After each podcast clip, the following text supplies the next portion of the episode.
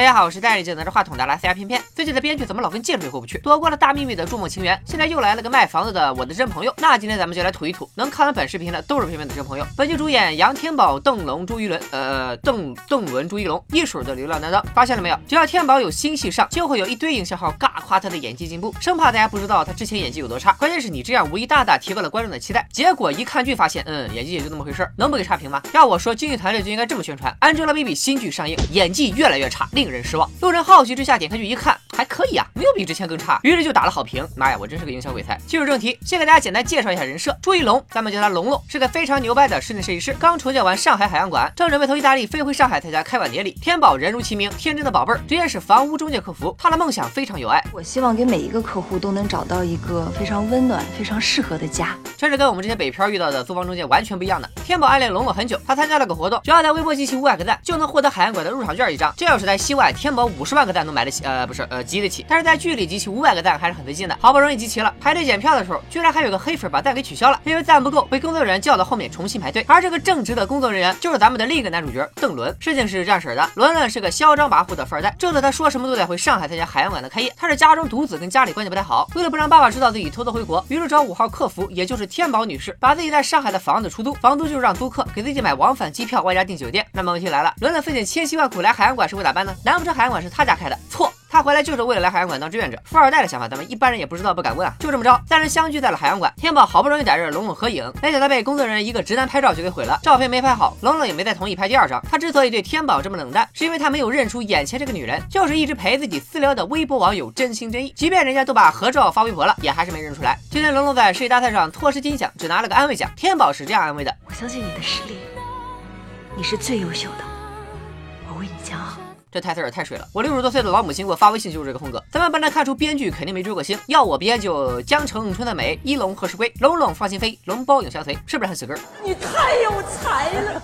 咱们再回到伦伦这边，他爸的中介公司想要转型成房地产公司，看中了龙龙的设计能力。但就在双方即将洽谈的时候，伦伦爸触发了病倒技能。助理在海洋馆看到了回国的伦伦，伦伦爸二话不说就表示让助理带着伦伦一起去。大叔，你是不是忘了自己跟儿子关系不好啊？这不明摆着等伦伦去砸场子吗？Migri dede poca poca, hitre dede poca poca, migri dede poca poca, hitre dede. 既然家人已经知道自己回国了，伦伦也就回到了自己的公寓。等一下，这不才租出去一天吗？够从美国飞回来的机票，外加一晚上的五星级酒店吗？我怀疑你们在哄抬房子，而且我有证据，好吗？哼！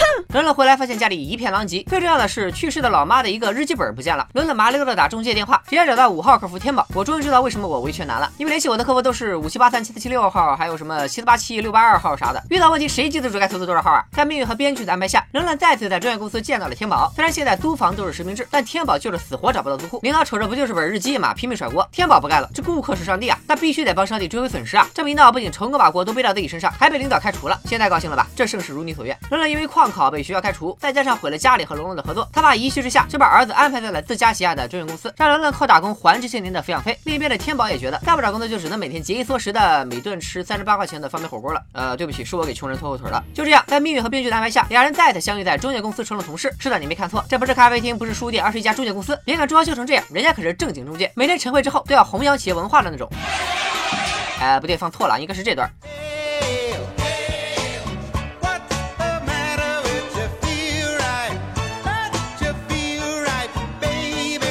瞅着这中介挺高档吧？但其实连辆电动车都不给配，还需要出街发传单赚揽生意。但是天宝没想过这些问题啊，还是继续兢兢业业的干着手里的活。第一单生意客户没拉着，反倒被陌生人骗了两百块。你这是工作还是做慈善呢？第二单，天宝带一个大妈看了十套房，结果让大妈跟房东联系上，背着中介公司直接签了。真没有中间商赚差价。你们说这得是多单纯善良的小女孩才能干出这种事？俗话说男女搭配干活不累，天宝傻白甜那就轮轮上。这第一单呢，就是一个客户要退房，说买到的房子晚上会发出小号的哭声。天宝和伦伦两人就大晚上的去闹鬼的房子查明原因。不是我说，属于把自家房子装修成这样，不搞黄色跟个红。色。距离主题啊，最后终于真相大白，原来是下水道里有鲶鱼造成的。这熟悉的胡说八道，我咋感觉在《走进科学》里见过呢？突然，他听到坟墓里有动静。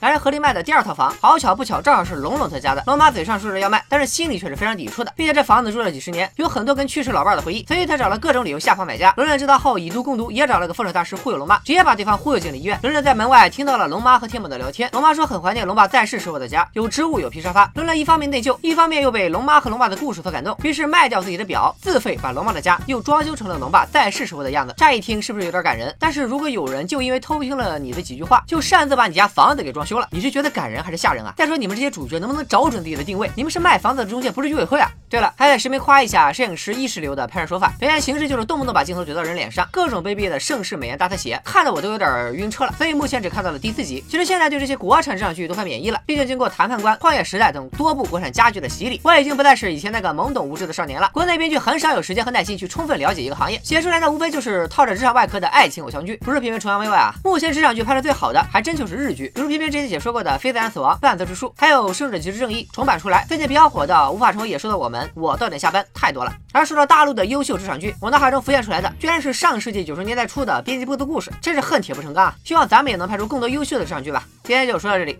拜了个拜。哎，等等，为什么这部剧叫《我的真朋友》啊？